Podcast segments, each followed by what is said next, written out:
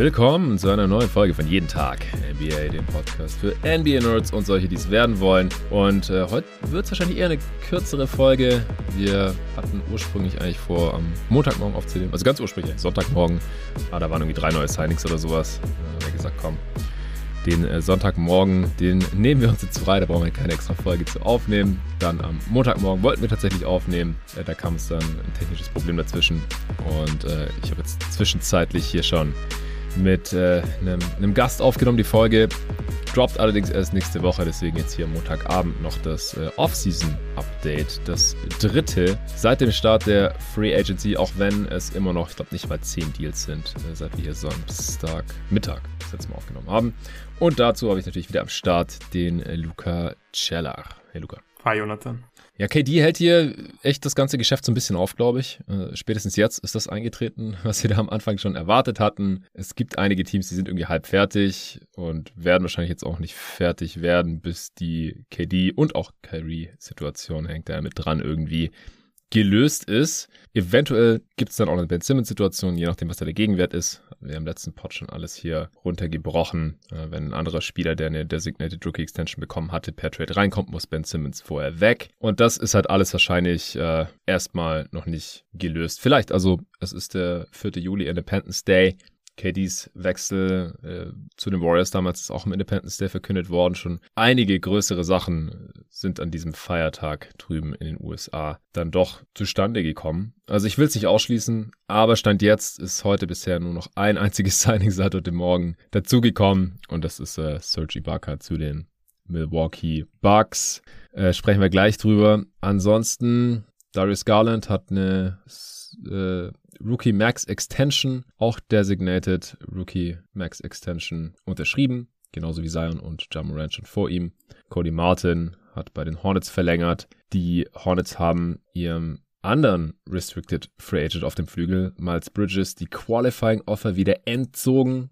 Ganz großes Ding. Da werden wir auch gleich drüber sprechen. Ich habe es im letzten Pod schon so angeschnitten. Dann haben wir das fast doch nicht mehr aufgemacht, aber da wird es jetzt mal höchste Zeit. Und ansonsten gab's nur noch Minimum-Signings, wenn ich das hier richtig überblicke, zumindest soweit wir zum diesen, zum jetzigen Zeitpunkt wissen. Kessler Edwards und also Roby, äh, die wurden auch noch von ihren Teams entlassen, beziehungsweise Kessler Edwards wurde die Qualifying Offer der Netz äh, zurückgezogen was im ersten Moment ein bisschen seltsam scheint. Also, wir gucken uns das hier alles an, wir werden es für euch analysieren und erklären, aber ich denke, nach 20, alles spätestens 30 Minuten sind wir dann auch durch. Es sei denn, wir haben irgendwie Breaking News an der KD oder Kyrie Front, während wir hier aufnehmen. Luca, äh, womit willst du anfangen? Was findest du am interessantesten von allem hier? Ja, von den Signings her wahrscheinlich schon die Extension von Darius Garland. Mhm. Also können wir gerne anfangen von mir aus. Ja, gerne. Was hältst du davon? Ist, war das für dich klar oder eher überraschend? Also überraschend war es auf jeden Fall nicht. Ich glaube, gerade für Cleveland äh, ist es einfach sehr wichtig, jetzt ein Team zu haben, das ohne LeBron in die Playoffs gekommen ist, beziehungsweise ins Play-In und einfach eine sehr gute Saison gespielt hat. Am Ende, klar, haben Verletzungen eine große Rolle gespielt und Darius Garland war in diesem Team der beste Spieler. Und von daher, glaube ich, war es einfach ziemlich klar, dass er eine Max-Extension bekommt. Es ist aus der Perspektive her völlig nachvollziehbar, weil es eben Cleveland ist. Aber ich habe schon so ein bisschen Bauchschmerzen damit. Also eine Max Extension für Darius Garland, weil es war halt seine erste richtig starke Saison. Hm. Äh, letzte Saison und er war sehr abhängig von seinem Midrange-Wurf. Er hat letzte Saison 48% seiner Midranger getroffen. Es ist wirklich fast auf KD-Niveau und ich kann mir eigentlich schwer vorstellen, dass es ja, dass es sicher ist, dass er diesen Wurf jetzt immer so gut treffen wird. Und er hat halt letztes Jahr schon, ja, nicht davon gelebt, aber er war zum Teil schon sehr abhängig von diesem Wurf in der Offensive. Ja. Er hat natürlich noch andere Qualitäten, aber sobald dieser Midrange-Wurf nicht mehr so gut fällt, ist er für mich definitiv kein Max-Spieler mehr. Und deswegen glaube ich, ist das schon ein Risiko mit dieser Max Extension verbunden. Ja, sehe ich auch so. Also er hat halt einfach nicht die Upside von Morant oder Zion. Also die spielen einfach in einer Liga, wenn fit. Die müssen natürlich auch fit sein, das ist da das Risiko. Das Problem sehe ich bei Garland jetzt eher nicht so, aber wenn die mhm. beiden fit sind, sind die halt All-NBA, First Team, Second Team Material. Das kann Garland auch im absoluten Peak erreichen. Aber ich denke, so im Mittel ist Garland halt schon so ein bis zwei Level drunter, so, ja, Fringe All-Star. Vielleicht wird ein Abo All-Star, aber so allerhöchstes Level, Top 10 Material. Das sehe ich jetzt bei Garland auch nicht unbedingt, denn dazu muss halt sein Jumper weiter so fallen. Er hat nicht das äh, Finishing am Brett, nicht so den Drive, einfach nicht so diese Force, die Rim Pressure, wie es äh, die Erstgenannten, äh, die schon eine Rookie Max Extension bekommen haben, hier in diesem Sommer haben. Und wie du gerade schon gesagt hast, seine Jumper sind ja jetzt sehr gut gefallen. Also 38% Dreier, die Zweier hast du gerade schon erwähnt, die Long Twos, 89% Freiwürfe auch. Und trotzdem war er gerade mal so leicht überdurchschnittlich effizient. 112er Offensivrating, das ist schon ein bisschen wackelig. Und defensiv ist er halt auch jemand, der keine Katastrophe ist, aber halt schon relativ angreifbar, einfach aufgrund seines äh, Frames. Und wir haben ihn ja noch nicht mal in den richtigen Playoffs gesehen, sondern bisher nur im Play-In. Also ich kann es auch nachvollziehen, dass man ihn jetzt einfach langfristig binden will. Signal an die Fans. Ähm, hier, wir sind wieder im Playoff-Team. Jared Allen ist langfristig gebunden. Mobley ist äh, langfristig gebunden mit seinem Rookie-Vertrag und der würde höchstwahrscheinlich, wenn alles nach Plan läuft, ja dann auch so eine Extension erhalten. Aber ja, hätte jetzt nicht unbedingt sein müssen. Ich bin auch nicht überrascht. Ich bin da auch nicht mehr ganz so streng wie früher. Ich, ich war auch bei der vorzeitigen Max Extension für Jamal Murray zum Beispiel sehr skeptisch. Und der war jetzt da verletzt, aber wenn er spielt, ist er das ja eigentlich auch wert. Die meisten Spiele, die so einen Deal bekommen, rechtfertigen den eigentlich im Nachhinein. Brandon Ingram jetzt eigentlich auch. Mitchell, äh, Fox ist jetzt hier so das, das Gegenbeispiel vielleicht aktuell. Oder auch Ben Simmons. Wiggins, haben wir im Pod neulich auch, also Nico und ich drüber gesprochen, dass er den Deal eigentlich immer noch nicht ganz wert ist. Aber ich, wenn ich jetzt drauf wetten müsste, würde ich sagen, dass Garland tradebar bleibt und dann letztendlich auch diesen Deal rechtfertigt. Deswegen finde ich schon okay. Dann mache ich mal weiter und zwar mit einem anderen Free Agent, der hier richtig absahen hätte können, aber das jetzt nicht wird. Und das aus sehr gutem Grund. Miles Bridges, ich habe es ja direkt als die News herausgekommen ist, letzte Woche schon erzählt, war das im Pod vor Start der Free Agency, glaube ich, am Mittwoch müsste das schon gewesen sein. Ich glaube, da war das noch brandheiß. Äh, TMZ-Report. Miles Bridges wurde gesucht und hat sich dann gestellt, wurde verhaftet und dann für eine Kaution von 130.000 Dollar wieder auf freien Fuß gesetzt. Damals im Pod ähm, wusste ich noch nicht, dass es um seine Frau geht. Ich kenne nicht die Familienverhältnisse von allen 500 NBA-Spielern. Ehrlich gesagt, ich weiß nicht, wer jetzt verheiratet ist wer Kinder hat, wer nicht, wer uneheliche Kinder hat, eheliche Kinder, wer Ex-Frauen hat, keine Ahnung. Bei Miles Bridges war es auch so, ich wusste nur, im Report stand halt, dass eine Frau angegriffen wurde von Miles Bridges. Häusliche Gewalt, äh, klingt immer harmloser, harmloser als eigentlich ist meiner Meinung nach. Ähm, war der Vorwurf, weswegen er auch gesucht wurde polizeilich, und dann eben auch verhaftet wieder und wieder auf freien Fuß nur gegen Kaution gelassen wurde. Ja, es war halt seine Frau, die er, man kann es nicht anders sagen, auf übelste Art und Weise zugerichtet hat. Ich sage jetzt einmal dazu den Disclaimer, wir kennen nur die eine Seite. Wir kennen nur die Darstellung und die Bilder der Frau von Miles Bridges, mit der er auch schon lange Jahre verheiratet ist, mit der er mindestens einen Sohn hat, denn der ist auch aufgetaucht dann auf ihrem Instagram-Profil. Ich weiß nicht, hat er mehrere Kinder, weißt du das?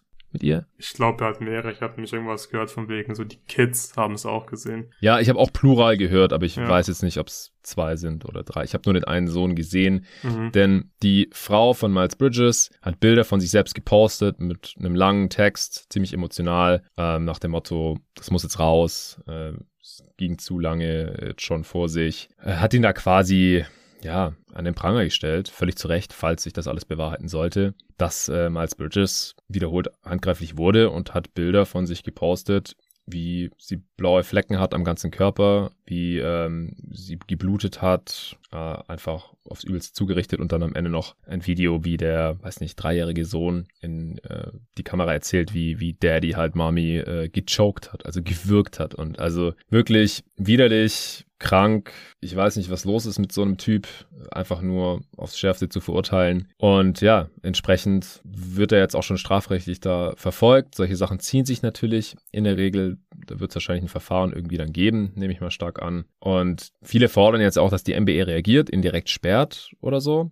Das ist noch nicht geschehen. Aber was die Charlotte Hornets jetzt gemacht haben, und es ist schon ein sehr starkes Signal, wie ich finde, ist die Qualifying Offer zurückzuziehen. Das heißt, Miles Bridges ist nicht mehr Restricted Free Agent.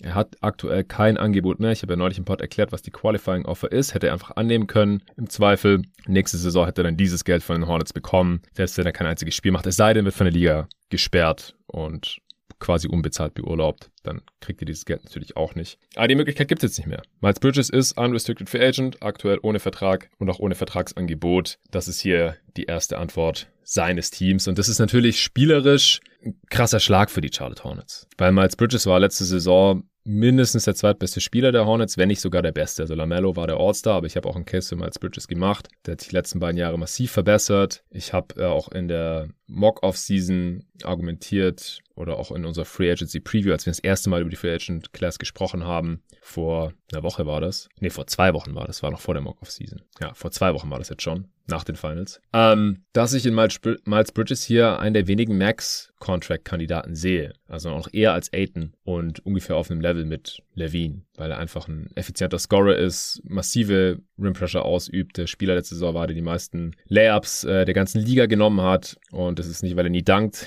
Ihr kennt ihn, er stopft richtig viel und gerne und geil. Hat einen Jumper, den auch vermehrt off the dribble genommen, hat letzte Saison nicht so gut gefallen, aber er, er hat Touch, zieht Freiwürfe, kann passen, sekundärer Playmaker und so weiter und so fort. Und das fehlt den Hornets jetzt alles, weil Miles Bridges ein verdammter Idiot ist. Anders kann man es nicht sagen. Und ich, ich bin gespannt, ob und wann wir Miles Bridges nochmal in der NBA sehen, um es dann so auszudrücken. Was sind deine Gedanken dazu, Luca?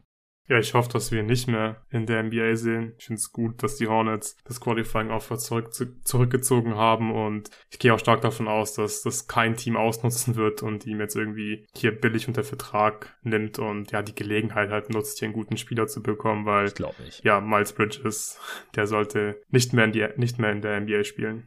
Ja, also ich kann es mir nicht vorstellen, dass irgendein Team sich jetzt in Verbindung mit Miles Bridges bringen lassen möchte. Also den Typ wird sich jetzt gerade keiner ans Bein binden. Wie gesagt, ich, ich bin immer dafür, egal was die Anklage ist, selbst beim Mord, ja, dass beide Seiten gehört werden müssen, dass es einen fairen Prozess gibt. Das ist ja zum Glück auch in Deutschland so, in unserem Rechtssystem, in den USA, sag mal zum größten Teil so. Ich habe mich hier schon öfter mal zum amerikanischen Rechtssystem geäußert, weil ich mir anmaße, ein bisschen mehr darüber zu wissen, weil ich zumindest mal in meinem Studium drei Semester amerikanisches Recht belegt habe äh, und auch ganz gut drin war und mich dafür interessiert habe und so weiter und so fort. Und das amerikanische Rechtssystem ist halt relativ abgefuckt, allein das Geschworensystem und wie das teilweise funktioniert, beziehungsweise nicht funktioniert, das ist schon übel. Aber es deutet halt alles gerade massiv darauf hin und wir kennen jetzt, wie gesagt, nur diese eine Seite, dass Miles Bridges ein Arschloch ist, der seine Frau verprügelt vor seinen Kindern. Und so jemanden will man natürlich nicht mehr in der Liga haben. Der soll kein Geld mehr verdienen mit Basketball spielen. Äh, der soll sich nicht mehr präsentieren dürfen. Das ist gar keine Frage. Ich bin nur gespannt, ob er wirklich nie wieder spielen darf, denn wir haben andere Spieler schon andere Sachen machen sehen und die haben dann halt wieder gespielt, teilweise jetzt auch niemanden gejuckt was ich scheiße finde, was ich im Pod auch immer wieder betont habe und angeprangert habe, kritisiert habe, dass manche Spieler halt nach wie vor vergöttert werden, die hängen in irgendwelchen Wänden, äh, in irgendwelchen Wohnungen und Zimmern, die haben ähnliches gemacht. Nicht dasselbe, teilweise weiß man es auch nicht genau, aber das, was man halt teilweise weiß, das reicht mir halt schon aus, dass ich den Typ halt nicht mehr feiern würde und mir nicht an die Wand hängen würde. Und so ist halt auch mit Miles Bridges. Aber es ist leider nicht der erste Fall von häuslicher Gewalt und trotzdem haben Spieler dann halt wieder gespielt. Darren Collison erinnere ich mich zum Beispiel, ich glaube, der wurde mal für zehn Spiele gesperrt wegen häuslicher Gewalt. Ähm, es gab mal so einen Spieler von den Hornets auch, oder Bobcats waren sie damals noch, Jeff Taylor hieß der. Der wurde auch mal wegen häuslicher Gewalt gesperrt, weiß ich noch. Also gab's halt schon. Und das waren halt so, ja, fünf Spielesperre, zehn Spielesperre, sowas um den Dreh. Äh, Ron Test ist in die Zuschauerränge gesprungen und hat Fans verprügelt und wurde für die restliche Saison gesperrt, aber durfte danach wieder spielen. Will ich jetzt überhaupt nicht miteinander vergleichen oder so, ja. Wenn du Bierbecher von einem Fernerkopf bekommst und dir dann die Sicherung durchbrennen, weil du eh schon in, in psycho psychologischer Behandlung bist, kann man vielleicht eher Verständnis dafür haben, als wenn jemand seine Frau verprügelt als äh, zwei Meter großer, muskulöser Dude vor seinen Kindern, die dann wirkt. Also, ja, geht nicht in meinen Kopf rein, kann man sich nicht vorstellen. Ähm, aber ich bin gespannt. Normalerweise wartet die NBA ja auch, bis es ein rechtskräftiges Urteil gab und koppelt dann die Ligastrafe irgendwie daran. Also ich verstehe auch, dass die jetzt noch nicht reagiert haben und gesagt haben, als Bridges ist, kriegt ein Lifetime-Ban oder sowas. Weil die werden Minimum erstmal ihre eigene Investigation machen oder halt sogar ein rechtskräftiges Urteil abwarten. Die NBA bannt keinen ihrer eigenen Spieler nach einem Social-Media-Post ähm, oder nach ja, nach so einer Verhaftung, wenn der Spieler danach wieder gegen, gegen eine Kaution rauskommt. Das passiert normalerweise nicht. Da muss man noch ein bisschen Geduld haben, ein bisschen abwarten. Und wenn es wahr ist, und davon gehe ich halt aus aktuell, sieht alles danach aus, als wäre man als Bridges ein Hurensohn, dann sollte er auch nicht mehr in der NBA spielen. Ich finde, da sollte die NBA dann ein Zeichen setzen. Weil der Typ ist ja offensichtlich irgendwie, da ist irgendwas falsch gelaufen bei ihm im Kopf. Ein Tag vor deiner Free Agency. Also wenn du dich da so, sowas von nicht im Griff hast, wenn, also vor dem wichtigsten Tag deines Lebens eigentlich, zumindest aus finanzieller Perspektive, Davor, er hat ja bisher nur einen Rookie-Contract gehabt, die vier Jahre. Ja, er ist Millionär, Multimillionär, keine Frage. Aber er hätte jetzt wahrscheinlich 100 Millionen oder mehr bekommen. Safe. Für sich, für seine Frau, für seine Kinder, für alle. Und damit du das alles vergisst und stattdessen deine Frau wirkst und prügelst vor deinen Kindern, flüchtest, dich stellst, verhaften lässt und so weiter, äh, da muss ja einiges falsch laufen in der Birne. Und so jemand sollte er halt nicht spielen dürfen. Vielleicht, keine Ahnung, vielleicht kriegt er es irgendwann durch, macht eine Therapie, kann es alles glaubwürdig vermitteln, dass, dass es hinter ihm liegt oder so. Dann würde es mich auch nicht wundern, wenn die NBA ihn wieder spielen lässt irgendwann. Weil wie gesagt, es, es gab schon andere Fälle, dass nichts passiert, das war falsch. Da ist wenig passiert, was wahrscheinlich auch falsch war. Oder es ist halt was passiert und die Spieler wurden für eine Saison gesperrt oder manchmal auch für mehrere, wenn vor allem wenn es um Drogen ging, harte Drogen, Doping, solche Sachen. Die durften trotzdem irgendwann auch wieder spielen. Also ein Lifetime-Ban sehen wir halt normalerweise nicht. Das wäre halt schon ein Novum hier. Ja, hast du noch irgendwelche Gedanken dazu? Vielleicht auch so nochmal spielerische Auswirkungen auf die Hornets oder sowas? Ja, spielerisch tut es den Hornets natürlich extrem weh, weil Bridges auch in dieses Team perfekt reingepasst hat. Er ist einfach ein sehr guter Transition-Spieler. Das passt natürlich perfekt zu Lonzo, zu Lonzo sage ich schon, zu Lamello Ball. Und er hat sich halt auch jetzt jedes Jahr weiterentwickelt, hat, hat letztes Jahr wirklich große Schritte gemacht in seiner Entwicklung. War auch am Anfang der Saison noch deutlich effizienter dann als am Ende. Da ist der Wurf noch ganz gut gefallen. Und du hast ja schon gesagt, also er bekommt so viele Abschlüsse am Ring und das ist einfach so wertvoll für ein Team. Und ja, insgesamt dieses, dieses Paket aus Fit und seinen Qualitäten, die er einfach hat, das ist einfach sehr, sehr schmerzhaft für die Hornets.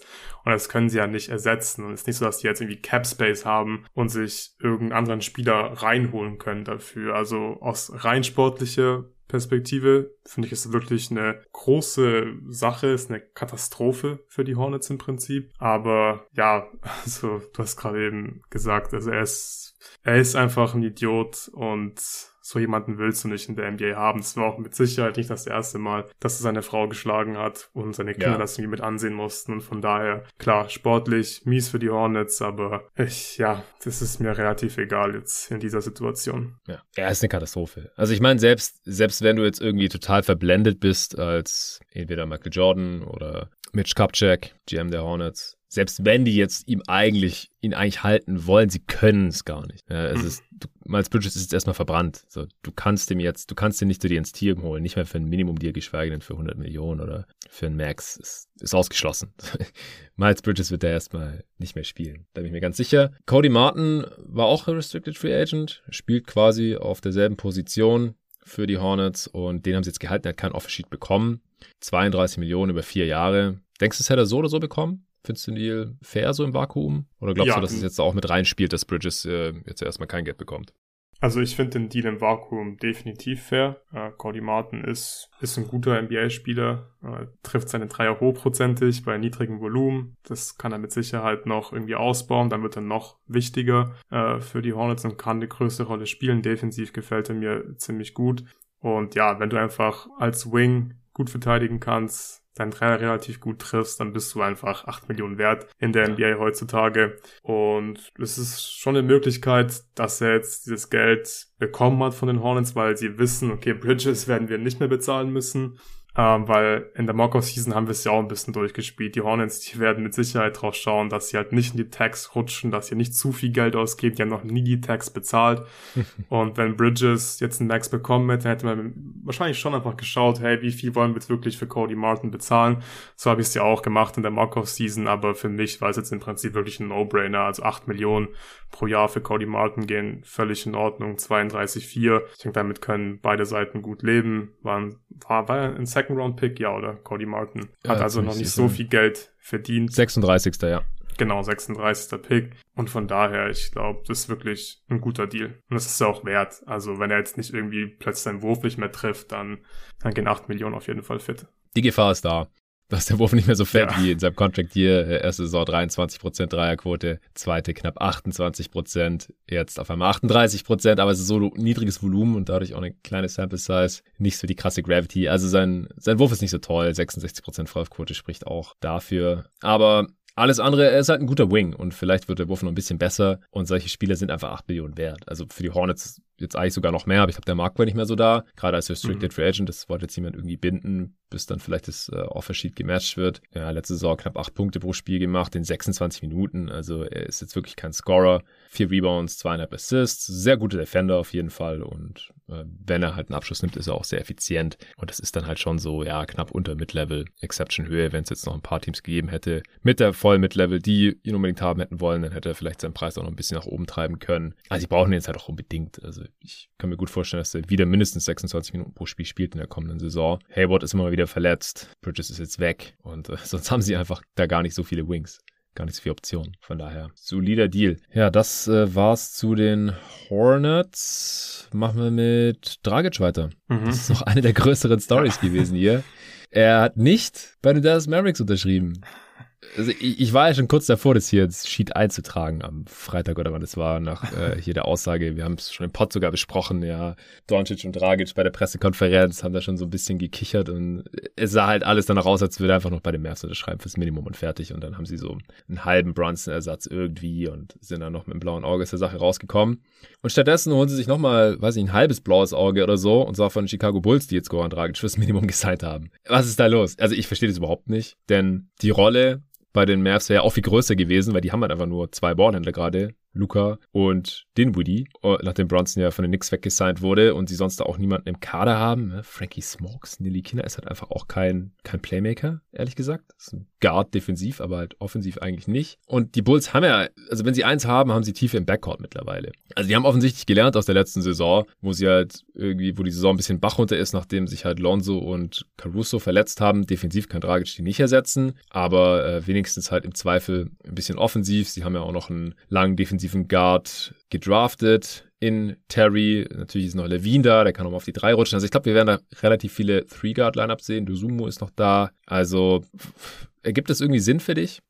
Für wen jetzt? Also für, für beide. Für Bulls. Also erstmal aus, aus Meers Perspektive kann ich es jetzt nicht nachvollziehen. Die Frage ist natürlich, haben sie überhaupt ein Angebot gemacht? Falls sie es nicht gemacht haben, ist es schon einfach dumm, finde ich, weil es ist ja offensichtlich, Goran Dragic ist ein sehr guter Freund von Luka Doncic, die spielen beide in der slowenischen Nationalmannschaft gemeinsam. In diesem und, Moment. Hey, genau. Und also dafür kannst du schon Minimum Deal raushauen, dass dein Superstar einfach zufrieden ist, dass er einen Freund äh, im Kader hat. Und das ist doch eigentlich ein No-Brainer. So, selbst wenn Dragic dann nicht viel spielt, dem Team spielerisch nicht weiterhelfen kann, machst du es trotzdem. Kann natürlich auch sein, dass sie ihm Angebot gemacht haben und er aber jetzt irgendwie mehr Bock auf Chicago hatte, aber irgendwie vom Gefühl her halt, das wäre relativ unrealistisch, weil ja. so Chicago ist jetzt relativ tief im Backcourt. Also so rein sportlich finde ich, wäre Dallas sogar für Dragic interessanter gewesen und ich weiß nicht, warum er nicht gerne mit Luka Doncic spielen würde. Ja. Also es ist sehr, sehr komisch. Und wenn die Mavs wirklich kein Angebot gemacht haben, dann ist es für mich nicht nachvollziehbar. Nee, also macht für mich auch keinen Sinn. Müssen wir abwarten, wie da die Aussagen sein werden, aber es ist ja auch nur das, was offiziell erzählt wird. Ich, ich kann es mir nicht ganz erklären. Also es war für mich so das offensichtlichste Signing ja. von einem fremden Free Agent der gesamten Offseason so.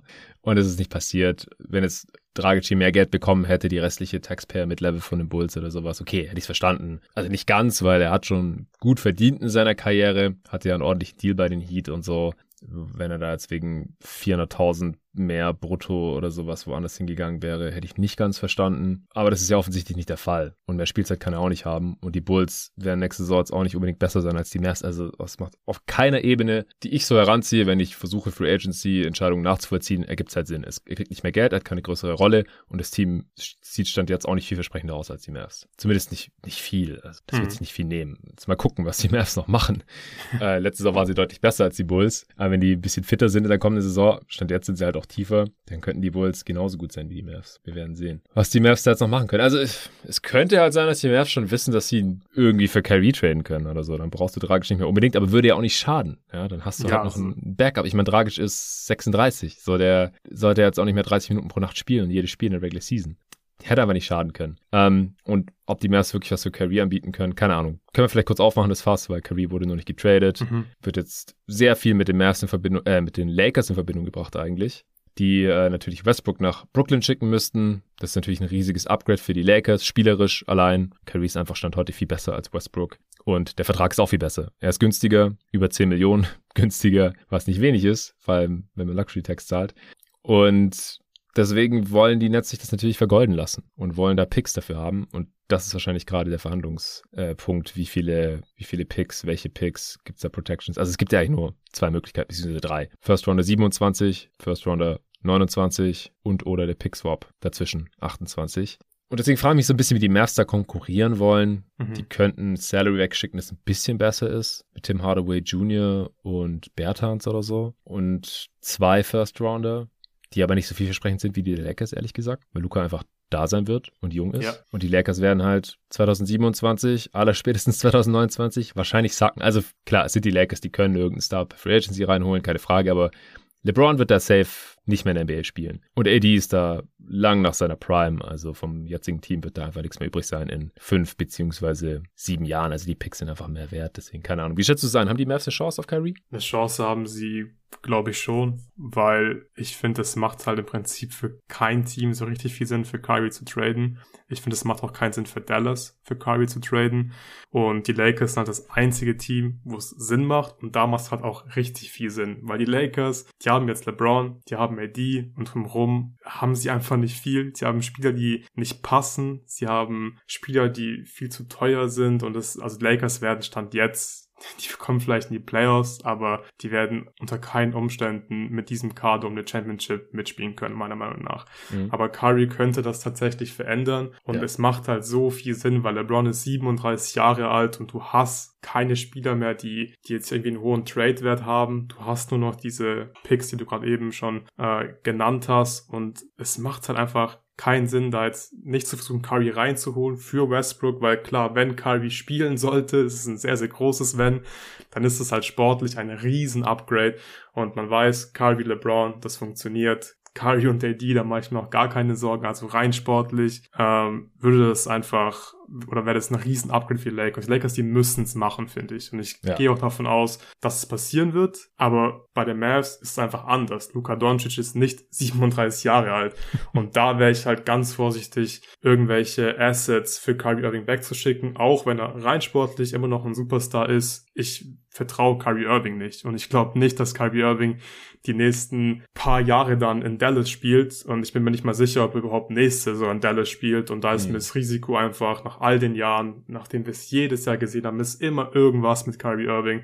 Da würde ich einfach die Finger davon lassen. Ich würde warten, bis der nächste Star, Superstar auf den Markt kommt, auf den Trademark kommt. Und dann muss Dallas versuchen zuzuschlagen. Sie haben auch so nicht allzu viele Assets. Und genau aus dem Grund würde ich jetzt nicht alles für Kyrie Irving verballern, was ich noch übrig habe. Ich würde wirklich die Finger davon weglassen. Die Lakers sollen das machen. Das macht sich, es, es macht einfach Sinn für die Lakers. Die sind verzweifelt und denen kann das auch wirklich, ja, viel weiterhelfen. Aber ich hoffe auch, dass die Mavs hier, ja, nicht einen Trade für Kyrie Irving machen. Ja, also wenn es wirklich einfach nur reines Dumping wäre, weil die Nets nicht Aber das glaube ich nicht. Ja, ich glaube auch, dass die Lakers. Also weil die Lakers, die werden ja einfach einen Pick genau. äh, anbieten. Der Pick, der ja. müsste relativ juicy sein oder da hat zumindest Upside einfach ein hoher Pick zu werden und dann macht das Angebot einfach schon mehr Sinn von den Lakers. Das denke ich auch. Also sobald die halt einen ihrer beiden First, ja. die sie haben, unprotected anbieten, vielleicht sogar wenn er nur super schwach geschützt ist, Top 3, Top 1 mhm. protected, sowas, dann nimmst du das anstatt jedes Paket der Mavs. Selbst wenn die beide Firsts reinhauen würden, was ich ihnen nicht empfehlen würde, aus den genannten Gründen, weil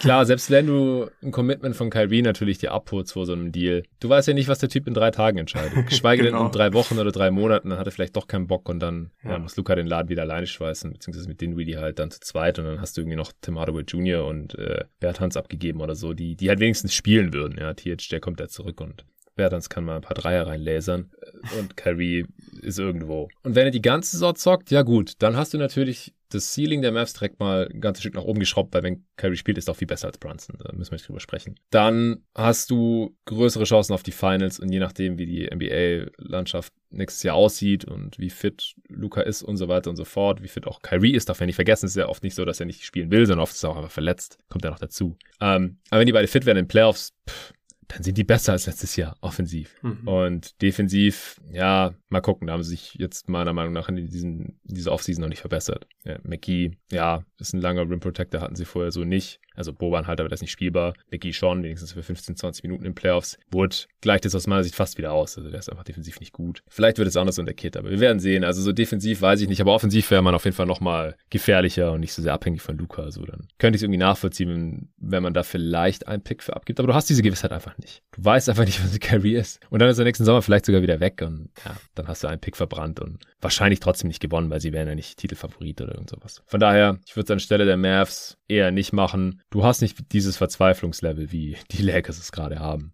Würdest du anstelle der Lakers beide Firsts unprotected und den Swap anbieten, wenn es die Nets sonst nicht machen? Wenn sie es sonst nicht machen, würde ich es machen, weil wenn AD fit ist, wenn LeBron äh, zumindest auf dem Niveau von der letzten Saison spielt und Kyrie war letzte Saison, als er gespielt hat, war er einfach gut. Es war auf Superstar-Niveau, finde ich. Dann ist es halt einfach ein verdammt guter Kern und dann, finde ich, musst du es versuchen, weil für was hast du denn LeBron James? Du hast LeBron James, um Titel zu gewinnen.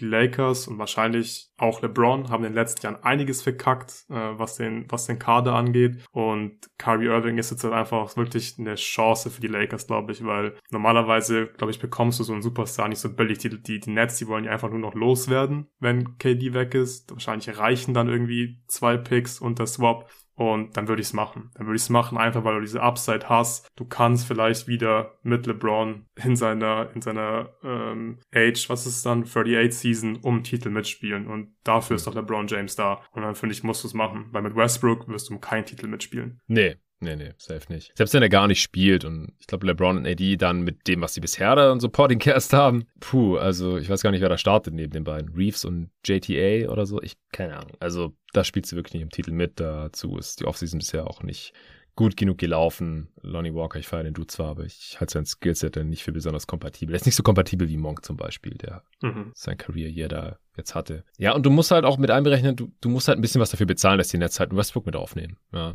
Und, ja. und wenn du das mit einrechnest, ist es ja Kyrie noch billiger. Und dann war der immer noch relativ günstig. Du musst halt ein bisschen drauf vertrauen, dass AD diesen Laden defensiv zusammenhalten kann. Weil LeBron glaube ich nicht, dass er noch die ganze Regular Season und die Playoffs ein guter Defender sein kann in dem Alter. Ja, vielleicht, wenn er weniger offensiv machen muss, weil Kyrie da ist und die Offense irgendwie läuft und der AD wieder fit ist oder so. Keine Ahnung, gibt es vielleicht ein Szenario, wo er wieder ein guter Defender ist, wie Anfang der letzten Saison und in der Saison davor, als die Champ geworden sind. Aber Kyrie ist defensiv halt ein Minus und ansonsten, wie gesagt, ich bin nicht so von diesem Team überzeugt, ähm, was, was die Defense auch angeht. Also du musst dich halt fragen, okay, wie realistisch ist es, dass Kyrie spielt? Dann vielleicht auch noch, wie realistisch ist dass er dann bleibt? LeBron wird nächste Saison, nächste Offseason auch Free Agent, dass die dann beide vielleicht zusammenbleiben wollen äh, und Kyrie nicht wieder denkt, ah, ich habe keinen Bock mehr auf LeBron, ich gehe wieder oder sowas. Oder im schlimmsten Fall sagt LeBron, ich habe keinen Bock mehr auf Kyrie, ich gehe. Oder sie gehen beide und dann hockt AD da alleine rum oder so. Dafür wird es natürlich keine zwei ungeschützten Picks und einen Swap abgegeben haben. Das wäre natürlich Worst-Case-Szenario. Das musst du ein bisschen abklopfen, einschätzen, alles irgendwie. Was nicht easy ist mit Kyrie, keine Frage, hat man gerade schon. Und dann aber halt äh, kann, kann AD den Laden defensiv zusammenhalten, weil ansonsten haben sie da gerade einfach keine defensiven Impact-Spieler mehr im Roster, meiner Meinung nach. Also das bleibt spannend. Kann mir auch vorstellen, dass die Nets im Endeffekt einfach sagen, okay, fuck it, niemand will Kyrie. Wir wollen ihn auch nicht mehr hier haben oder er will nicht mehr hier spielen oder was weiß ich. Äh, wir nehmen es halt ein first. Und vielleicht ist er dann sogar protected oder so. Das wäre ein Coup für die Lakers. Absoluter mhm. Coup. Ich kann mir da gerade alles möglich vorstellen. Also, dass da gerade hart verhandelt wird, glaube ich, weil beide Teams haben eigentlich, ja, nicht wirklich Alternativen wahrscheinlich. Und dann ist halt die Frage, wer verhandelt da jetzt besser. Ist spannend. Ähm, kommen wir zu dem anderen Team, mit dem die Nets vielleicht gerade auch verhandeln, und zwar den Phoenix Suns. Die haben jetzt schon mal mindestens mal drei Moves gemacht, um selbst wenn da nichts mehr passiert, hier die Bank wenigstens nicht irgendwie komplett äh, ausdörren zu lassen. Und zwar Bismack Biombo resigned. Ich habe keine Terms gefunden. Hast du da was gefunden? Hm, habe ich auch nicht, aber ich gehe stark von dem Minimum Deal aus. Ich eigentlich auch. Also kann mich vorstellen, dass eine Exception für ihn anbrechen. Wobei er es spielerisch schon irgendwie gerechtfertigt hätte. Aber ja, wahrscheinlich spendet er sein Gehalt sowieso wieder an sein Krankenhaus. Und ja, ich glaube, dass er einfach, dass ihm in Phoenix gefallen hat und dass er vielleicht jetzt auch hier für das Minimum wieder unterschrieben hat. Wir werden es nachreichen, sobald wir es erfahren. Joshua Kogi auch ein Einjahresdeal, wahrscheinlich auch Minimum. Defender, One-Way-Player, war mein First-Round-Pick, wurde jetzt nicht gehalten von den Wolves. Und äh, Jock Landale, der mit Murray im Trade nach Atlanta kam und äh, für den sie offensichtlich keine Verwendung sehen, den haben sie jetzt weiter nach Phoenix getradet. Äh, auch da weiß ich den Gegenwert noch nicht. Wird nicht besonders hoch sein. Vielleicht ist es auch einfach nur ein Dump äh, gegen einen Top 55 Protected Second Rounder. Vielleicht auch gegen keinen Protected Second Rounder. Äh, wir werden sehen. Aber die drei Deals, da machen die Suns nichts falsch, denke ich. Also die können sie so oder so gebrauchen. Egal, ob sie für KD traden können oder nicht. Wenn sie für KD traden können, dann noch eher, weil dann wird nur Kogi wahrscheinlich Spielzeit sehen, weil dann halt sehr wahrscheinlich Bridges und oder Cam Johnson fehlen. Und dann, dann brauchst du halt da irgendwie ein bisschen Defense auf dem Flügel, überhaupt Leute, die Spielzeit aufsaugen können auf dem Flügel. Auch Jock Landale und Biombo. Wenn Aiden abwandern sollte und McGee ist ja schon weg, dann werden die viel spielen auf den großen Positionen mit Charge zusammen, der zurückkommt. Wenn die die jetzt nicht gesigned hätten, hätten sie da aktuell einfach niemanden außer Scharic. Das wäre ein bisschen sehr dünn. Aber wenn Aiden aus irgendwelchen Gründen im Endeffekt doch wieder in Phoenix spielt, was ich zum jetzigen Zeitpunkt für unwahrscheinlich halte, aber da gehen halt auch so langsam die Destinationen aus. Gibt halt noch Indiana, vielleicht Utah, vielleicht Brooklyn. Dann, äh, dann ist Biombo halt der Backup und Landale äh, der, der zweite Backup. Also in der Frank Kaminski-Rolle vielleicht, wie man sie die letzten Jahre gesehen hat in Phoenix. Also unterm Strich macht man hier nichts falsch. Die Spieler oder auch dieser Trade, die waren bestimmt nicht teuer. Die Rolle wird noch davon abhängen, was hier noch passiert mit diesem Phoenix-Roster. Oder siehst du das irgendwie anders? Nein, hab da wirklich nichts hinzuzufügen. Sehe ich genauso. Schön. Ja, wenn wir hier schon gerade noch äh, KD anschneiden, weil ansonsten haben wir jetzt auch gleich schon alles. Ähm, was denkst du, wie es da aktuell aussieht? Wie würdest du aktuell da die Chancen verteilen? Mhm. Ist klar, dass es pure Spekulation ist, aber wir haben jetzt halt über die letzten Tage noch ein bisschen mehr Input bekommen. Die Raptors sollen dran sein. Mhm. Da wurde im Discord jetzt auch heiß diskutiert, sollten die da Scotty Barnes mitschicken, Barnes und Siakam oder Scotty Barnes und Anunobi oder Siakam und Anunobi oder irgendwie mit Gary Trent, welche Picks und so weiter und so fort. Mhm. Äh, dann natürlich weiterhin Phoenix. Brian Winters hat am Freitag noch gesagt, dass er sagt Phoenix zu 99 Prozent. Sie haben weiterhin die niedrigste Quote bei den Wettanbietern, was nicht viel heißen muss, aber kleiner Hinweis ist, die haben da auch mal irgendeinen Intel und äh, würfeln die Quoten nicht unbedingt aus. Ja, Miami hat, äh, KD hat gesagt, das wäre eine, habe ich glaube, der letzte Part auch schon gesagt, wenn er dahin getradet wird, will er gerne mit Lowry, Bam und Butler spielen. Das mhm. wird dann aber eng mit Robinson und Tyler Hero als Gegenwert, ohne viele First-Round-Picks. Oder siehst du irgendein ganz anderes Team? Wie schätzt du das gerade alles ein? Nein, ein ganz anderes Team sehe ich nicht. Ich würde immer noch die Clippers so ein bisschen mit in die Konversation nehmen, weil sie halt Paul George haben und noch ein paar interessante Spieler, die nicht, die halt vom, vom Salary gut reinpassen würden noch in so einen Deal.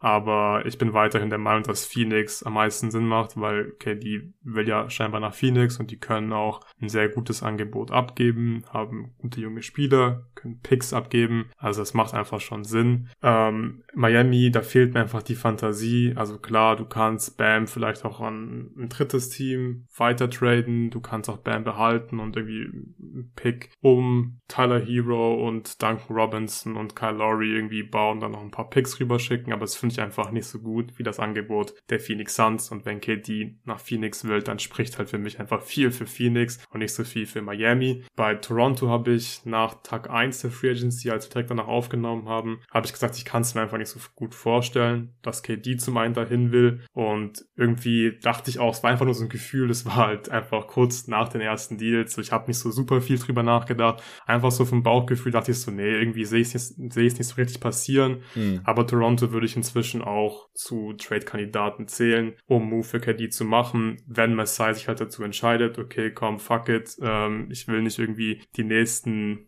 zehn Jahre hier um Scotty Barnes bauen und ein gutes Team haben, sondern ich will jetzt halt wieder ähm, einen Championship-Contender haben. So scheiß auf den Rebuild oder Retool, wie man es nennen will, was Toronto mhm. da gerade macht, was mir auch gut gefällt, was die machen. Deswegen war wahrscheinlich auch mein erster Instinkt so, nee, das passt nicht. Das passt für beide Seiten nicht so richtig.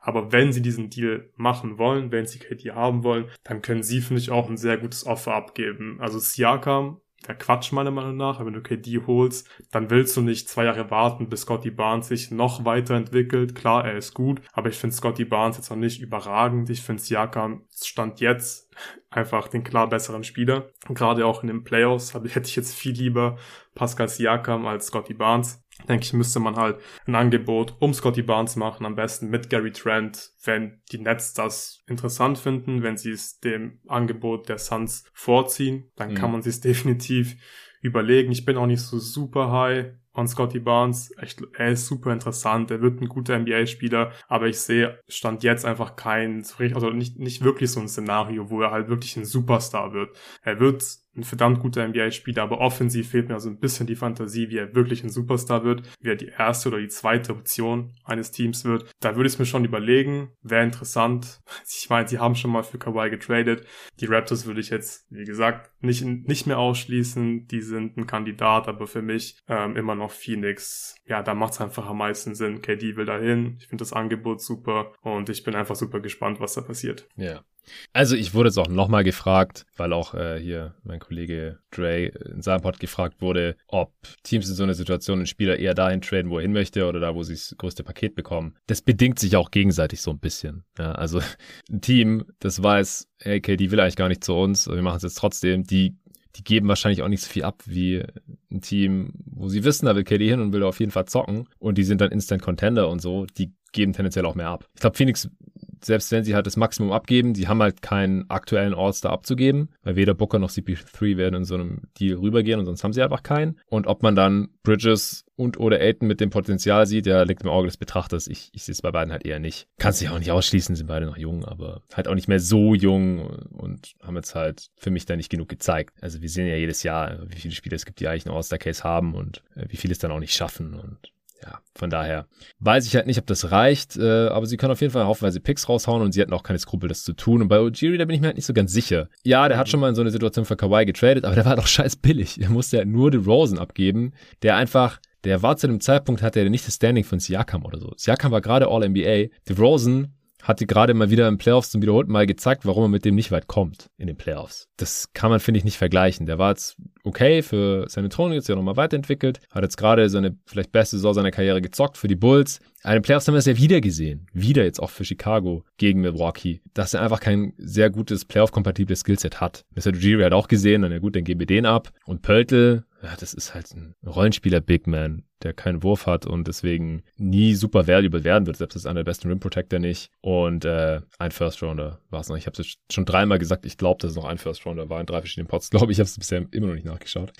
Aber kann ich mal nebenher machen kurz. Ähm, das war günstig. Das ist ein ganz, eine ganz andere Nummer, als wenn du jetzt hier ein Two-Time All-NBA-Player ins Jahrkamp abgeben wirst. Und ja, ich weiß, Shoutout David, manche sehen ein bisschen kritischer. Aber so ungefähr das Standing hat er halt einfach. Und dann halt äh, einen amtierenden Rookie of the Year. Ja, das ist halt auch viel wertvoller als, als Pöltler oder so damals. Muss man erstmal abgeben wollen. OG Anunobi, von dem halt ich dann wahrscheinlich wieder ein bisschen mehr als viele, äh, ein 3D Plus Wing, einer der besten Defender am Flügel mit seiner Kraft, mit seiner Athletik, mit seiner Länge. Der Dreier fällt, der kann mittlerweile ein bisschen was auf der Dribble machen.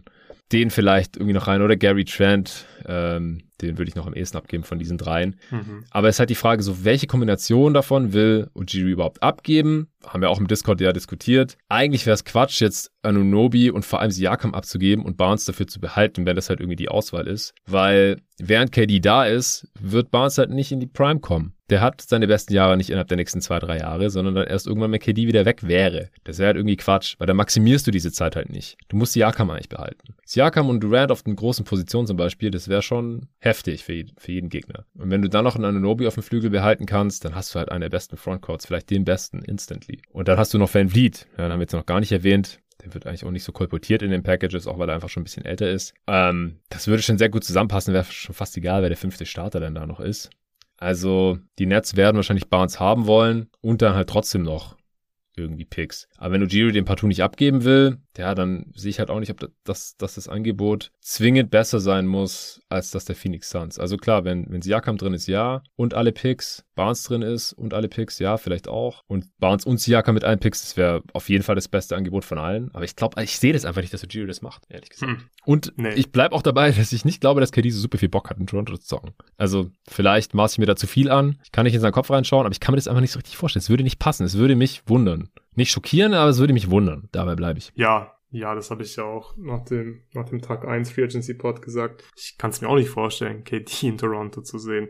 Aber ich stimme dir da voll zu, es macht einfach keinen Sinn für die Raptors jetzt ihre besten Spiele abzugeben, dann KD reinzuholen, dann hast du nicht die passenden Spieler um KD, um Titel zu gewinnen. Das bringt doch für beide Seiten nichts. Also Barnes und Trent für KD würde ich wahrscheinlich sofort machen, aber sobald da irgendwie Siakam drin ist, macht es gar keinen Sinn. Und selbst bei OG und halt noch zwei, drei wichtige Spieler würde ich auch stark drüber nachdenken, dann hast du eigentlich auch zu wenig, weil nur KD und Siakam reicht auch nicht. Und ja, deswegen glaube ich auch nicht, dass Toronto jetzt hier der Frontrunner ist. Ja.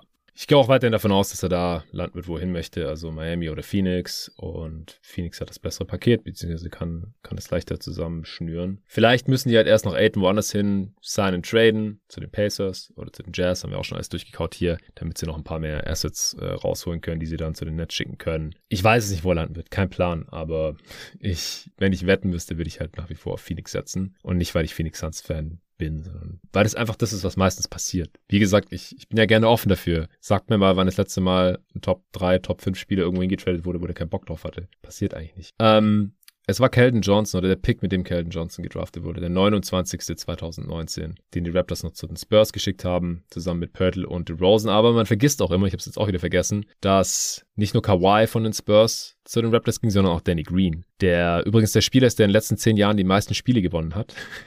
ich so eine Top 10 jetzt gesehen. Danny Green ist auf 1 von allen NBA-Spielern. Danach auf 2 ist Chris Paul. Ähm, also Danny Green hatte damals auch Value, auf jeden Fall. Vielleicht, pff, ja, kann man sich jetzt aussuchen, ob man diesen First vielleicht Danny Green eher zuordnen möchte. Und dann war der Gegenwert für Kawhi nur noch DeRozan und Pörtl, wenn man so will. Also, das war ein, war ein No-Brainer. Und das wäre halt der KD-Trade jetzt in, in der Form nicht. Dafür hat KD noch vier Jahre Vertrag, Kawhi hat nur noch eins gehabt. Ja, das macht natürlich auch einen Unterschied aus, gar keine Frage. Aber ich, ich kann mir irgendwie nicht vorstellen, dass KD jetzt noch die letzten vier Jahre seiner Karriere vielleicht oder vier seiner letzten fünf, sechs Jahre in Kanada spielt. Ich, sorry, keine Ahnung, das will nicht so ganz in meinen Kopf rein. Ich hoffe, dass wir weiter eine Entscheidung haben. Bisher haben wir keine. Gerade nochmal auf Twitter geschaut. Äh, da ist immer noch die neueste Meldung, dass Serge Ibaka bei den Bucks verlängert ein Jahres Deal, wahrscheinlich Minimum, kann man nicht vorstellen. Ich glaube, die haben auch sonst gar nichts mehr jetzt, oder? Taxpayer ist schon draußen. Ja. ja. Also Bird Rights. Ja, sie können, haben, haben Bird halt. Rights, ja, stimmt. Genau. Aber würde mich eigentlich fast schon schockieren, wenn sie jetzt hier Ibaka mehr als das Minimum zahlen. Nee, das ist nicht gerechtfertigt die letzten Jahre. Nee, nee. Also ist solide für die Tiefe. Mhm. Aber ich glaube, in Playoffs ist, kann einfach kein Faktor mehr sein kann vielleicht wieder seine, was hat er denn gespielt? 19 Spiele letzte Saison nach dem Trade, 18 Minuten pro Spiel immerhin. Kann er wieder machen. In Playoffs 6 Spiele, 3,7 Minuten im Schnitt.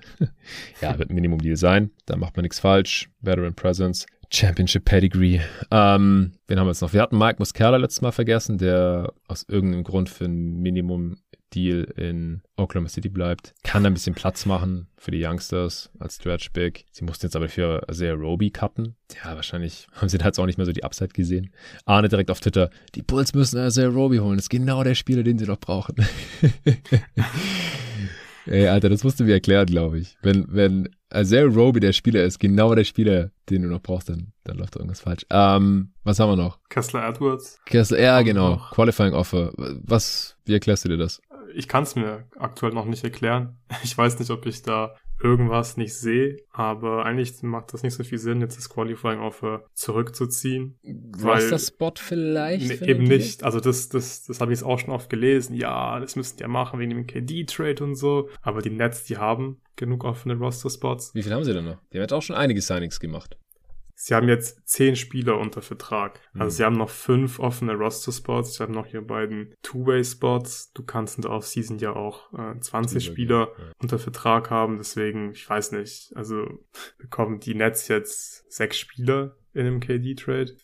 Weiß ich nicht. Und ja, Kessler Edwards an sich spielerisch ist er auf jeden Fall jemand, der die Nets ganz gut gebrauchen könnten und wo es eigentlich keinen Sinn macht, dass man jetzt hier das Qualifying Offer zurückzieht. Ich bin gespannt, was, äh, ja, was da in den nächsten Tagen passiert und wir werden mit Sicherheit erfahren, warum sie es gemacht haben, weil ich kann mir einfach nicht vorstellen, dass es jetzt sportliche Gründe hat. Nee, ach, das Qualifying Offer wäre ja locker wert gewesen. Ja. Und es hat ja auch nur Vorteile, wenn der Spieler restricted ist und vor allem, wenn er halt seine Draft-Position im Rookie-Jahr schon outperformt hat, wie es Kessler Edwards ja getan mhm. hat. Äh, damals famously von äh, Torben Adelhardt natürlich hier predicted, der gesagt hat, Kessler Edwards einer meiner Favorites in der Draft, 3D Potential. Ja, kam rein, hat Play-In und Playoff-Minuten gesehen, war jetzt super überzeugend. Aber Regular Season halt schon. Also es würde gar keinen Sinn machen, wenn sie ihn jetzt einfach gehen lassen. Nee, glaube ich auch nicht. Ich glaube, sie werden ihn auch behalten am Ende. Wahrscheinlich benutzen sie eine Exception, um ihn zu resign, aber aktuell ist einfach halt nicht klar, warum man jetzt das Qualifying Offer zurückzieht. Ja, ich meine, selbst wenn man jetzt irgendwie als Teil von irgendeinem, also spontane Idee, weil ich es mir einfach auch nicht erklären kann, von irgendeinem größeren Deal sagt, die Jazz können Kessler Edwards jetzt sein oder so für ihren Rebuild. Okay, ja. Aber dafür müsste man das Qualifying Offer ja auch nicht zurückziehen, oder? Also. Nee, man könnte es ja auch dann erst einfach zurückziehen. Ja, weil jetzt kann halt, zur Erklärung, jetzt kann halt jedes Team Kessler Edwards einfach sein und jetzt können genau. nichts dagegen tun. Und die Jazz halt auch nicht zum Beispiel. Es sei denn, macht halt irgendwie Wink-Wink-Deal mit Edwards so, ey, du hattest ein Qualifying-Offer, wir ziehen das jetzt hier mal zurück, damit die Jazz dich dann unter Vertrag nehmen können. Und die bieten dir äh, Betrag X an. Und wenn er dann irgendwie zustimmt, keine Ahnung, ich weiß es nicht. Also es ist wirklich unerklärlich gerade. Ähm, Sam Hauser wurde noch von den Celtics resigned. Dreijahresvertrag, 5,5 Millionen insgesamt über drei Jahre. Das ist ja Minimum-Level. Wahrscheinlich auch ungarantiert alles. Sonst haben wir nichts mehr. Nee, das war's. Alright, ist jetzt auch länger geworden, aber wir haben uns ein bisschen Zeit genommen für Kyrie, KD, Szenarien und Updates. Äh, ich hoffe, es war trotzdem unterhaltsam. Sobald was passiert, gibt's hier einen neuen Pod. Vielleicht morgen. Also wenn es wieder, sagen wir mal, mindestens fünf Deals gibt, dann nehmen wir ein kurzes Update auf. Ansonsten Mittwoch oder Donnerstag. Allen danke fürs Zuhören, auch danke fürs Supporten. Danke dir, Luca, und bis zum nächsten Mal.